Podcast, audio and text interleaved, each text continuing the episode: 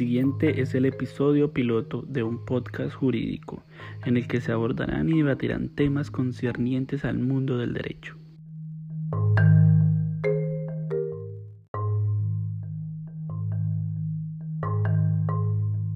El día de hoy abordaremos y debatiremos sobre dos preceptos constitucionales de nuestro país. Uno, por su lado, el principio de garantía de libertad de credo y culto que nos otorga la Constitución y por otra parte las manifestaciones públicas de religiosidad, en especial las de la religión católica, que se realizan con el apoyo económico y logístico de alcaldías o gobernaciones o demás entidades administrativas sujetas al Estado. Para el debate de hoy me acompañan Santiago Nicolás Rivera, Belia Blanco, Tomás Rendón, Nicolás Ayala y Silvano Serrano. Y quien les habla, Francisco Silva. Inicio al debate escuchando la opinión de Santiago Rivera.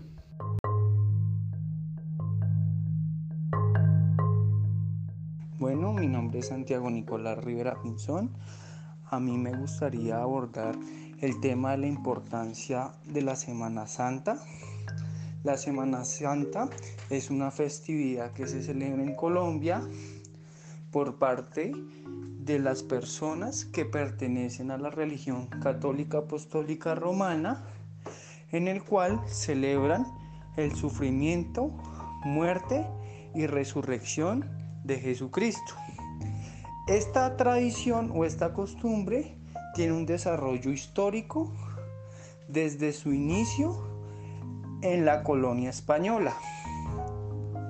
Cabe resaltar que actualmente en todo Colombia se celebra la Semana Santa. La, Semana Santa cuenta con diferentes actividades de carácter social, que son las misas, el Via Crucis y las procesiones. Estas manifestaciones sociales siempre tienen que ser realizadas bajo los parámetros exigidos por las autoridades, ya que es una actividad que reúne un gran grupo de personas y debe exigir la seguridad y la viabilidad de esta actividad por parte de los entes territoriales.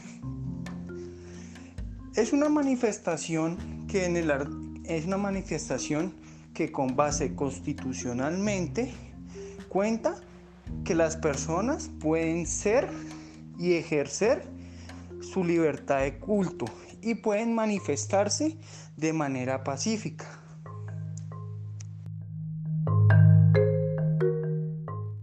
Bueno, cabe resaltar que estas actividades y manifestaciones de carácter social y cultural es lo que complementa a la parte humana de nuestra nación, de nuestro Estado, ya que es lo que nos identifica como un país multicultural. Esta actividad para algunas personas eh, es de suma importancia, pero para otras son actividades que no deberían realizarse, ya porque desvían presupuestos territoriales o presupuestos municipales para la realización de estos eventos. Pero las personas que defienden esto también se apoyan en las realizaciones, por ejemplo, el Carnaval de Barranquilla, del Festival de las Flores y el Carnaval de Negros y Blancos, las cuales son totalmente parecidas en, la cuestión o en el concepto de manifestación cultural, pero ya que no se refiere a una fiesta o a algo divertido, las personas consideran que la celebración de Semana Santa las sentencias trabajadas como fue en Popayán y en Pamplona no tienen que generar gastos para el municipio o para el departamento. Bueno, en mi opinión, eh, la celebración de la Semana Santa tiene una importancia igual como la puede ser un carnaval, un concierto o un festival. Esta se tiene que realizar siempre y cuando esté bajo los parámetros exigidos por la ley para su realización. Y es un método para cubrir o para proteger nuestra cultura cristiana que alrededor del mundo también se presenta y se celebra.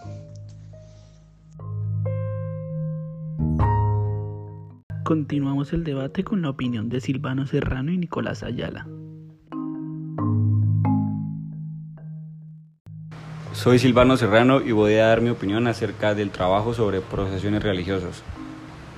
Las procesiones religiosas son un tema el cual, aunque no sea de mayor importancia para muchas personas, se hace sentir incomodidad y un desapego por estas prácticas algunos sectores de la sociedad, dado al uso de dinero del Estado para estas o también por la cantidad de problemas que puede generar el ruido a tempranas horas de la mañana y la incomodidad que genera a personas que no profesan la misma religión que hacen que este tema pueda llegar a tomar gran relevancia.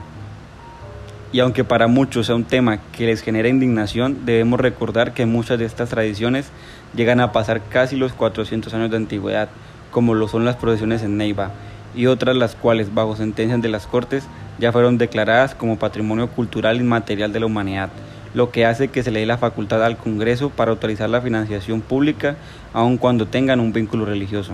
Este tema debe tratar de entenderse desde el punto de vista de qué tan importante para la sociedad son este tipo de demostraciones de fe y también verlo desde el punto de vista histórico dado que nuestro apego a la religión cristiana católica ha existido desde casi la creación de nuestro país.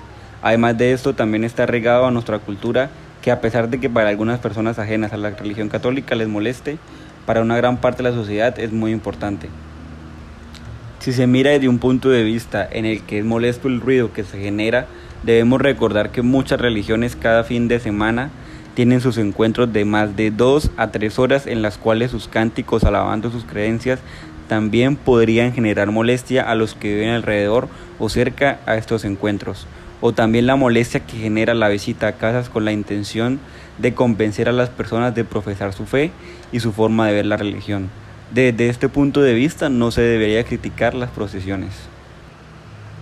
Aparte de todos estos puntos debemos tener en cuenta que este tipo de eventos, sobre todo en épocas como Semana Santa, en donde muchos pueblos o algunas regiones se nutren económicamente de este tipo de actividades, dada la gran cantidad de personas que visitan esos lugares buscando acercarse más a su fe, genera además de una importancia cultural y religiosa como social y económica. Prohibir la financiación de estos eventos haría que muchas familias no tengan sustento para poder vivir.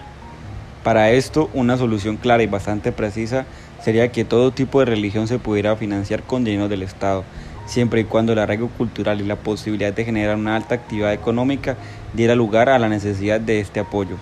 De esta manera se evitaría pensar que se tiene por encima a la religión católica cristiana.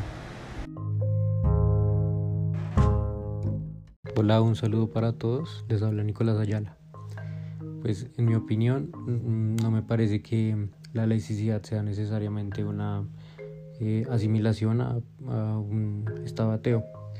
El país pues no se puede inclinar ni por un lado ni por el otro, porque si este se inclinara pues hacia alguno de los dos lados, hacia el catolicismo, hacia estado laico, em, pues la forma de escoger a los mandatarios podría cambiar un poco porque por ejemplo eh, la vicepresidenta, eh, ella es una mujer muy creyente y pues no porque ella lo sea significa que todos deben serlo.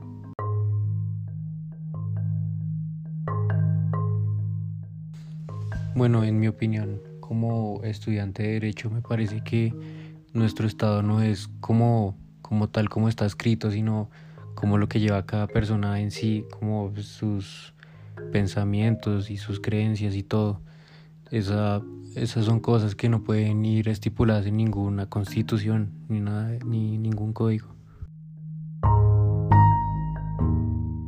A continuación, la opinión de Belia Blanco. Buen día, soy Belia Blanco, estudiante de Derecho de la Universidad Sergio Arboleda. Como ya sabrán por mis anteriores compañeros, queremos llegar a precisar qué tan laico es el Estado colombiano.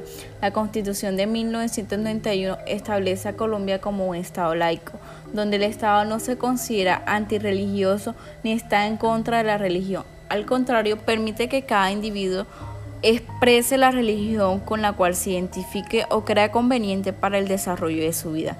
La Corte Constitucional ha desarrollado en muchísimas ocasiones que el Estado no puede establecer ni promover ninguna religión queriendo decir que no puede haber leyes, decretos o ningún funcionario público en un acto oficial de su cargo puede expresar ni identificarse hacia una religión. Además, la Carta Política vigente afirmó el papel de la cultura como un fundamento de la nacionalidad al considerarla una dimensión especial del desarrollo, un derecho de la sociedad y una instancia que identifica a Colombia como un país multiétnico y pluricultural. La Constitución garantiza los derechos culturales y proporciona los, los marcos para el desarrollo legislativo del sector. ¿Qué quise decir con esto? Colombia, además de considerarse un país laico, es un país multiétnico y pluricultural. Por lo tanto, el Estado debe proteger de cierta forma la identidad cultural del país. Esto lo realiza cuando en cierto modo financia cierta parte de las celebraciones religiosas que se dan. El ejemplo sería las procesiones que se realizan en la ciudad de Popayán en la época de Semana Santa. El Estado al financiar cierta parte de la realización religiosa que se da en esa época, no lo hace con el fin de implementar, promover o estipular una religión, lo hace con el fin de cuidar la identidad cultural que tiene la el municipio.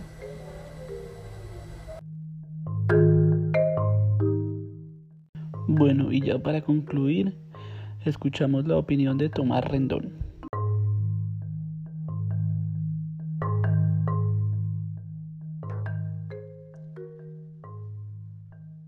Bueno, mi nombre es Tomás Rendón, un respetuoso y caluroso saludo para quienes nos están escuchando y para mis compañeros de mesa. Eh, entonces quiero concluir porque soy quien va a finalizar la, el podcast eh, diciendo de la importancia de la costumbre y la moral para el derecho. Entonces, y también pues como, como le damos relevancia a las, a las cinco sentencias eh, que analizamos, también con otra sentencia de la Corte Constitucional. Eh, la cual es la sentencia C-224 de 1994. Como bien lo decía mi compañera Belia, eh, la, pues, la, pues la costumbre es muy importante para, una nación. Eh, y pues debemos definir pues qué es la costumbre y cómo la sentencia y cómo la, la corte define la costumbre en esta sentencia y la define como que es una conducta es una conducta instintiva e inconsciente de la comunidad. Y tenemos en contraposición la ley. Igualmente no debemos pensar que la ley y la costumbre no tienen nada que ver porque eh, la, la ley siempre debe tener un contenido ético y, sabemos que la, la, moral es la, es la puesta en práctica de lo ético, ¿no? Entonces, eh, la ley es un acto consciente de, lo, de un órgano determinado del Estado eh, a la cual se le, pues, se le atribuye esa, esa función de crearlo. Eh, bueno, para darle contraposición, vemos que en cuatro, sentencias, la Corte promovió las procesiones, eh, pues dice que promoverlas y exaltar las, procesiones religiosas constituye una protección y salvaguarda de las manifestaciones que cargan con tradiciones, arraigo histórico e identidad cultural propias de una sociedad. Mientras que solamente una, la C224 del 16, eh, eh, no le da prevalencia pues por los gastos de dinero que se llevan a cabo en, eso. Sin embargo, pues vemos pues que la mayoría de la población de este país eh, profesa la religión católica. Por lo tanto, pues es una costumbre. Es importante también que la Corte en esta, sentencia hace una clasificación de la costumbre. Entonces tenemos que hay una costumbre según un legend cuando digamos esa costumbre es conforme a la ley. Ejemplo, en nuestro país, lo voy a poner en un ejemplo eh, también pues aterrizado a lo que estamos hablando. En nuestro país eh, se tiene un aval hacia estas, hacia estas costumbres religiosas y va de acuerdo con la ley. También tenemos la costumbre contra ley y es cuando esta costumbre va en contra de la ley. Un ejemplo de esto puede ser que todos los colombianos, no hay ninguno que no parque el carro donde no puede ir. Ese es un ejemplo de costumbre eh, contra legem. Y prater legem es la costumbre la cual sirve y, y, es de lo que trata la sentencia, porque es que un ciudadano decidió demandar el artículo 13 de la ley 153 de 1887, ya que esta, esta norma dice que la costumbre, siendo general y conforme con la moral costrana, constituye derecho, a falta de legislación positiva. Entonces ahí es donde se le da importancia a, la religión y bueno, espero que todos tengan una feliz noche, feliz resto de día. Pues no sé a qué horas vayan a escuchar este podcast. Hasta luego.